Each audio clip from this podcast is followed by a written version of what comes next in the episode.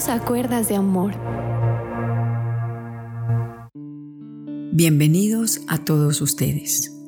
Bueno, qué hermoso continuar con este tema tan maravilloso cuando aquí nos muestra al rey Agur, él diciendo estas palabras, no me dé riqueza, no me des pobreza.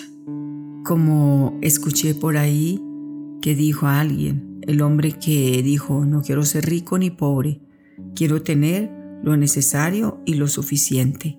Creo que es una palabra muy sabia y es la realidad de todo. Oremos dos minuticos a Dios y pidámosle al Espíritu Santo que nos ayude a tener un corazón lleno de gozo, cualquiera sea la circunstancia, porque en todo está el Señor obrando. Dios bueno y santo, qué lindo acercarnos ante el trono de tu presencia. Señor, gracias por tu palabra. Gracias Señor por habernos dejado este manual, por habernos dejado Señor el libro de los proverbios, los salmos y toda tu palabra es la suma de toda la verdad.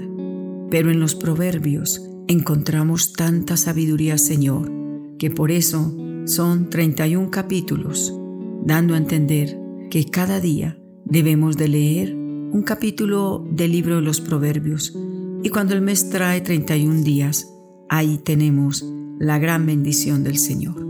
Así que Espíritu Santo de Dios, muchas gracias por dejarnos, Señor amado, la bendición tan grande, Señor, como es el escudriñar tu palabra, vivirla, atesorarla y guardarla en nuestro corazón. Aleluya, amén y amén, Señor. Bueno, estuvimos el día de ayer hablando sobre los extremos demasiado malos.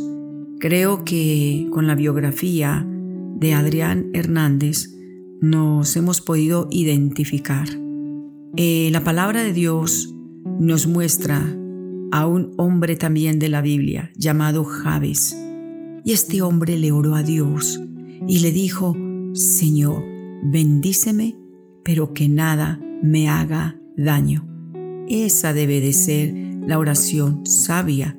Señor, que yo no me envanezca y no me vuelva prepotente y abandone mis hijos, abandone a mi esposa que estuvo en los momentos difíciles, en los momentos de escasez y ahora Señor, que de una u otra forma me has comenzado a bendecir, líbrame Dios de echar al suelo todo lo que un día me costó tanto trabajo como le pasó a este hombre, Adrián. Así de que el dinero no es toda la felicidad. Aquí podemos ver lo que pasó con él. Por eso, al volver a leer, para que no se nos olvide este texto bíblico, el que ama el dinero jamás se saciará. Qué locura pensar que el dinero produce felicidad. Claro que sí. Muchos viven haciendo negocios ilícitos por tener dinero. Y por eso la palabra de Dios nos habla tan clarito. Dios es muy sabio y Él dice que la raíz de todos los males es el amor al dinero. Y muchos, por amor al dinero, matan. Por amor al dinero o por un seguro de vida son capaces hasta de matar al papá o la mamá, al esposo o la esposa. Tremendo esto. Así de que eso no es felicidad, una culpabilidad toda la vida. ¿Y por causa de qué? De querer tener mucho dinero. Ahora, el tener mucho dinero, como decía aquí Agur, nos está dando a entender que el exceso de dinero no es bueno. ¿Por qué? Te van a estar muchas veces queriendo secuestrar, queriéndote vacunar. ¿Y qué diremos si agarras fama? peor todavía. Allí estarán los paparazzis que todos sabemos que esas personas son fotógrafos de prensa que se dedican a hacer fotografías a los famosos sin el permiso de ellos. La persona hacia donde se dirige allí están ellos.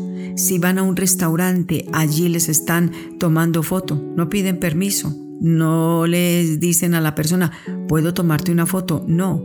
Y yo creo que en el día de hoy, todos nos hemos vuelto como los paparazzis porque la persona puede estar en un restaurante y usted ni cuenta se da si le están tomando una foto o no y con ello te están criticando, mire donde está comiendo y me debe, mírelo donde anda y me debe. Bueno, qué cosa tan tremenda. ¿Te gustaría esa vida? Donde das un, un paso y hay uno y dos escoltas detrás de ti. Yo creo que teniendo el balance en nuestras vidas, podemos tener una vida muy fructífera. Podemos estar en familia y podemos honrar y bendecir el nombre de Dios. Fue lo que le pasó a Diana de Gales. Allí estaban eh, con la perseguidora, los fotógrafos tomándole fotos, y hasta que ella y el hombre con el que ella iba, no sé, ahí vemos pues el accidente que ocurrió. Tú que estás con esa idea de que si tuviera más plata, si tuviera demasiado y comienzas a hacer promesa, le daría a los pobres, le daría a mi mamá casa. Otra cosa es cuando ya tienes el dinero a ver si el pensamiento es igual. La palabra de Dios lo dice, perverso y engañoso es el corazón más que todas las cosas, porque el corazón del hombre nunca se va a saciar, siempre va a querer más. Por eso este texto bíblico lo dice muy clarito. El que ama el dinero jamás se saciará. Qué clarito nos habla el Señor. Ahora continuemos, también hay un dicho en cuanto a las riquezas, en cuanto a la administración, en cuanto al dinero. Dice, recuerda, los mejores administradores no son los que tienen mucho. Los mejores administradores son los que con poco hacen mucho. Así de sencillo es. Es con lo poco que vamos haciendo mucho. Es con el esfuerzo, porque cuando las cosas llegan así de la noche a la mañana, no se valoran, se derrochan, se malgastan, no hay gratitud, nada satisface, nada te gusta. Así de que pidámosle al Espíritu Santo que nos ayude día a día. Eclesiastés 5:10, palabra de Dios para todos, dice, El que ama el dinero nunca se satisface con lo que tiene, siempre quiere más y más. Esto no tiene sentido.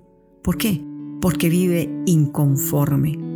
Antes decía, si yo tuviera 300 mil pesos si me pagaran donde trabajo y le pagan los 300. Los primeros días está feliz recibiendo el sueldo. Después dice, si me subieran a 500, si llegara a un millón, si llegara allí, y nunca está contento, siempre quiere más. La palabra de Dios lo dice, con sustento y abrigo estemos contentos.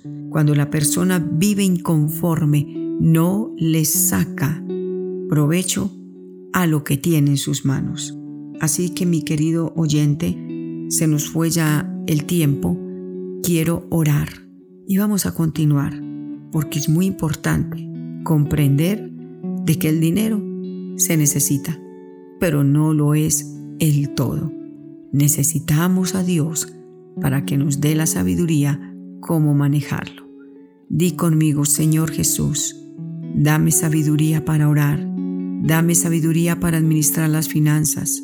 Dame sabiduría para saber qué negocios me convienen y cuáles no. Honro, alabo y bendigo tu nombre. Y te doy, Señor, infinitas gracias, porque tú eres bueno y para siempre tu misericordia. Amén y amén. Dios les guarde, Dios les bendiga y un fuerte abrazo. Si este mensaje te fue de edificación, comparte. Que Dios te bendiga.